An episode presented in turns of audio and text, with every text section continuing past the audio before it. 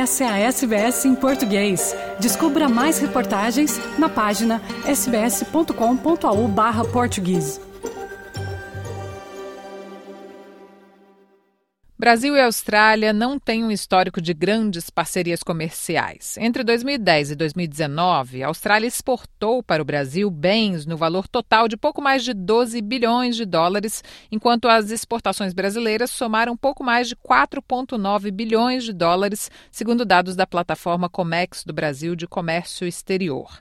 No que diz respeito a relações comerciais, Brasil e Austrália dependem muito da China. O volume de comércio bilateral entre Brasil e China chegou a a 150 bilhões e meio de dólares em 2022. Já o comércio bilateral da Austrália com a China cresceu 6,3% em 2020 e 2021, totalizando 267 bilhões de dólares australianos. Apesar de os dois países terem grandes diferenças e estarem geograficamente muito distantes, um artigo publicado recentemente por três professores e um pesquisador da Escola de Ciências Sociais da UNSW, Universidade de Nova Gales do Sul, em Sydney, defende uma cooperação estreita entre Brasil e Austrália, principalmente nas esferas climática e energética. A brasileira Débora Barros Leal Farias, professora de ciência política da UNSW, é uma das autoras do artigo e é com ela que eu converso agora. Débora, muito obrigada por ter aceitado o convite da SBS em português para conceder essa entrevista mais uma vez aqui para a gente.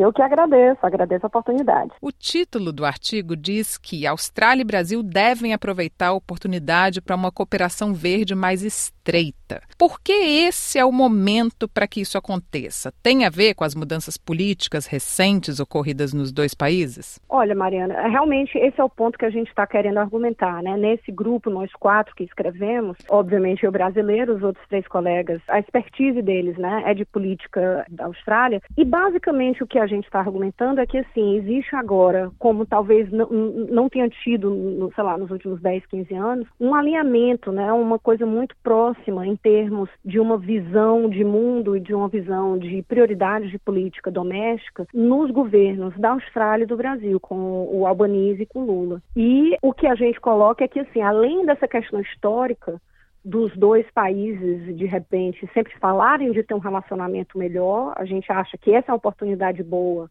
por conta dessa afinidade, de modo geral, desses dois políticos, né, que estão na liderança, mas o que a gente acha também é que são dois países que sofrem de problemas muito parecidos, né, inclusive, como você mencionou, essa extrema dependência, o que significa a necessidade de diversificar as exportações e as parcerias saindo da China, né, assim, independente de ser China, mas é uma questão de você ter uma diversificação de parcerias comerciais, que sempre é uma coisa positiva. E o que a gente está argumentando é que, por conta conta desse contexto, uma área que a gente acha que tem uma grande oportunidade para essa aproximação é nessa área de, vamos dizer, energia verde, tecnologias verdes, coisas que são realmente é, positivas do ponto de vista é, ambiental em relação a industrialização, por exemplo, né? uma industrialização que seja realmente feita em parceria com o meio ambiente. É o que a gente espera. No artigo, vocês falam das grandes diferenças entre os dois países, como o fato da Austrália ser considerada desenvolvida, o Brasil estar em desenvolvimento, história, língua, patrimônio cultural, política externa, mas destacam as semelhanças que podem unir, digamos assim, os dois países.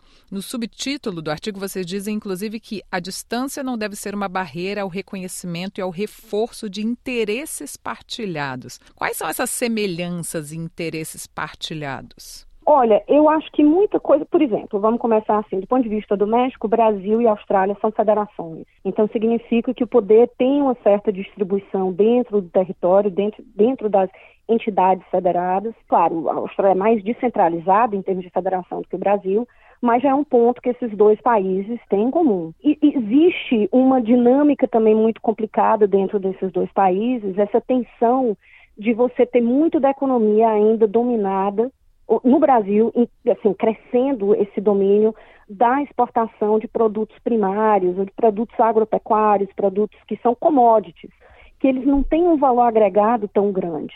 Então, isso também é uma dificuldade, porque na hora em que você está precisando muito da agropecuária, ou que você está precisando muito de mineração, desse tipo de coisa, para a sua economia, significa que você não está gerando tanto emprego quanto a industrialização ela tem condição de gerar. E sem contar que a flutuação de preços é muito maior nesses outros setores. Então você tem esses elementos aí paralelos. E do ponto de vista internacional, são dois países que têm um peso regional muito grande.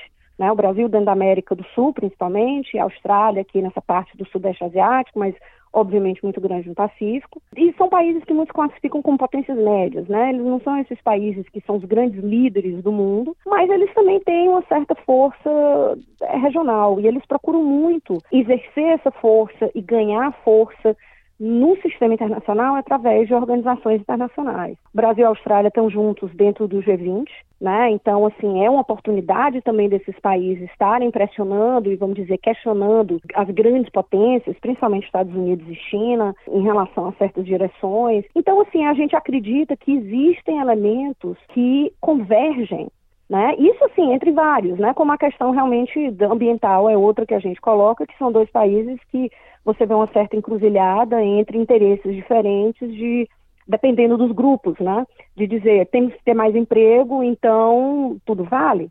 Você tem esse debate interno de como e o que priorizar em termos de desenvolvimento e em termos de meio ambiente. Então, basicamente, é um argumento que existem elementos, os países não precisam ser idênticos ou vizinhos para estarem é, caminhando junto, até porque vale a pena lembrar que a Austrália é muito longe da Grã-Bretanha, mais longe ainda do que o Brasil, e historicamente isso nunca impediu, mesmo depois da Austrália ter independência, que o principal parceiro comercial e o principal parceiro, enfim, político fosse a Grã-Bretanha, né? Uhum. Então a gente tem que relativizar essa questão da distância como sendo o grande impedimento. O fato de vocês terem escolhido, terem destacado no artigo uma aproximação das relações entre Brasil e Austrália nas esferas climática e energética tem a ver com os dois países estarem, de certa forma, na mesma página com relação a essas Exato. questões? Exato, exato. Porque ia ser complicado, por exemplo, se é, imaginando o governo do Lula e o governo do Scott Morrison, que domesticamente não tinha realmente questão climática ou questão de energias renováveis como prioridade. Fica difícil, independente de ser Austrália, fica difícil quando né, você não tem essa convergência em termos de prioridades domésticas e de visão do que, que tem que ser feito em relação à pauta dessa. Mas a partir do momento em que você tem essa convergência, o que a gente está argumentando é que assim, esse é o momento. Né? Esse é o momento, não é nem que seja o único momento, mas esse é um momento bom. Esse é um momento onde deve ter mais oportunidade. Eu acho que na esfera acadêmica, o que cabe, às vezes também a gente dá uma cutucada em quem faz políticas públicas e está colocando na mídia, de estar tá colocando em pauta certas discussões, de estar tá criando material, inclusive, né, para estar tá dizendo, olha, esse aqui são certos impedimentos, essas áreas aqui são certas áreas que a gente acredita que tem essa capacidade, porque a iniciativa privada ela faz, ela faz dentro ali do interesse dela, dentro de certas áreas, de setores, mas é óbvio que o poder público, é, o governo, ele tem uma capacidade de facilitar também, né, de alavancar, de você ter uma facilitação, de você ver, olha, realmente se isso está sendo feito no Brasil, de fato, podia, por exemplo, esse artigo eu mandei para o pessoal que trabalha na Embaixada da Austrália lá no Brasil. Então, não é que a gente está dizendo que por conta disso vai ter uma mudança, mas é importante,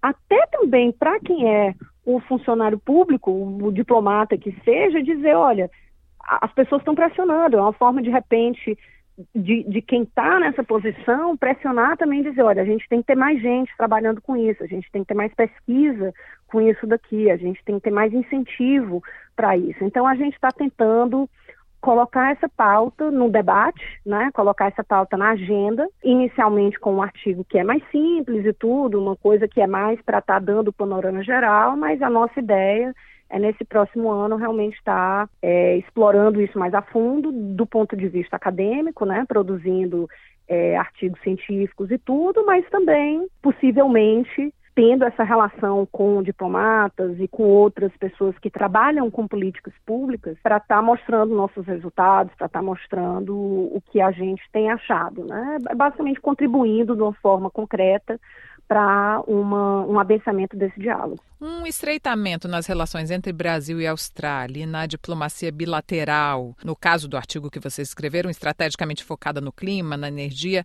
poderia afetar a dependência comercial dos dois países com a China? É complicado, né? Porque assim, a China, a China é a China. Então é muito difícil, vamos dizer, de uma forma automática. Eu acho que qualquer país hoje em dia realmente se desvencilhar da China. Basta até ver pelos próprios, vamos dizer, o governo do Bolsonaro, o governo do Milley, tudo dois governos que é, dois líderes que se colocaram muito anti-China, mas na verdade, quando você chega no poder, você vê que a questão estrutural da China, nem os Estados Unidos conseguem se desvencilhar da China. Hoje em dia, é o, enfim, é, é um país aí de grande liderança. Mas isso não significa que seja absoluto, que seja concreto, né? Então, a ideia realmente, se ninguém estiver tentando e se esforçando para se diversificar, a diversificação fica muito mais difícil. Então, a ideia é de estar tá criando mais oportunidades para diversificação, tentando diminuir a dependência tão direta. Mas o que a gente argumenta também é que, do ponto de vista internacional, é importante também você ter países como Brasil e Austrália, que podem, vamos dizer, dentro do G20 ou dentro da Organização Mundial do Comércio, tá fazendo essas pontes entre meio que esses dois grandes blocos, né, países desenvolvidos, países em desenvolvimento, mas colocando outros cortes e dizer, olha, não é, o mundo não está só dividido entre país desenvolvido e país desenvolvimento. O mundo está dividido entre também quem tem mais poder, quem tem menos poder e de outros atores poderem também ter mais voz e está participando nesse processo. Vocês citam no artigo que as empresas australianas já anunciaram potenciais projetos de hidrogênio verde no valor de mais de 10 bilhões de dólares no estado do Ceará e planos para colaboração na energia eólica offshore.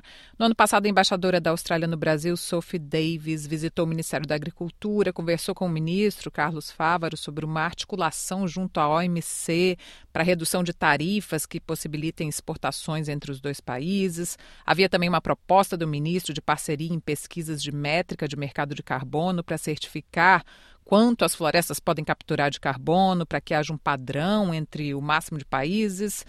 Já está acontecendo um movimento no sentido de estreitar as relações diplomáticas entre Brasil e Austrália? Se sim, esse movimento ainda é muito tímido.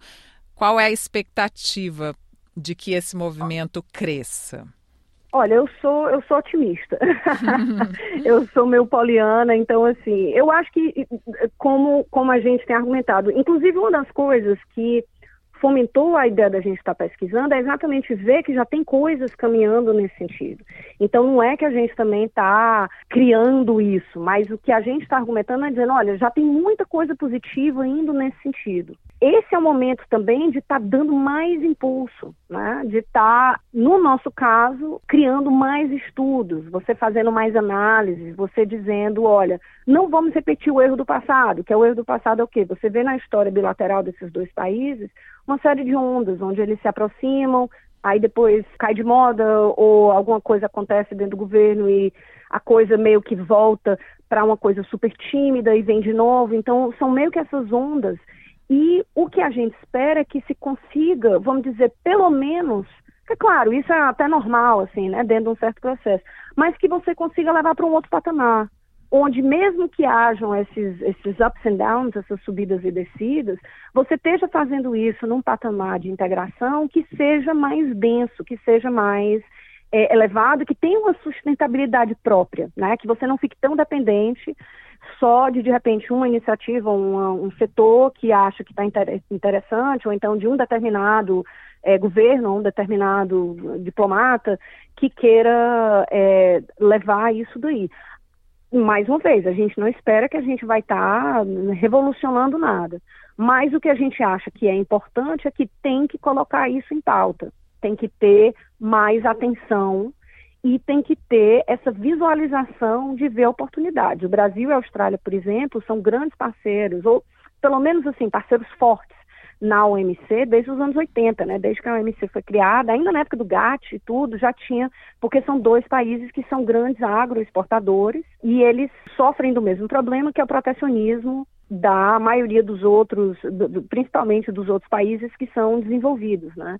Então essa coalizão do grupo de Cairns ela é muito forte em termos do Brasil e da Austrália, que eles estão juntos já faz bastante tempo. Então, é uma oportunidade, mas o que a gente advoga é de dizer, olha, não é só uma oportunidade que tem relação à agricultura, mas ser percebido de uma forma mais ampla. Existem outros pontos em comum, que é o que a gente está tentando pesquisar para poder ter ainda mais dados e ter mais, vamos dizer, detalhe, né, uma nuance maior desses elementos que fazem parte desse processo, para a gente poder estar tá colaborando, que esse é um dos papéis da academia, né? Para poder estar uhum. tá, tá pesquisando e colaborando para esses debates de sociedade que são maiores, inclusive debates que envolvem é, sociedade civil, envolvem questões é, democráticas, tem uma série de outros setores que a gente espera que depois a nossa pesquisa possa trazer mais luz, trazer mais substância, trazer mais conhecimento para essas áreas. Débora, muito obrigada pela entrevista. Foi um prazer conversar com você. Eu te agradeço, Mariana. Um abraço a todos.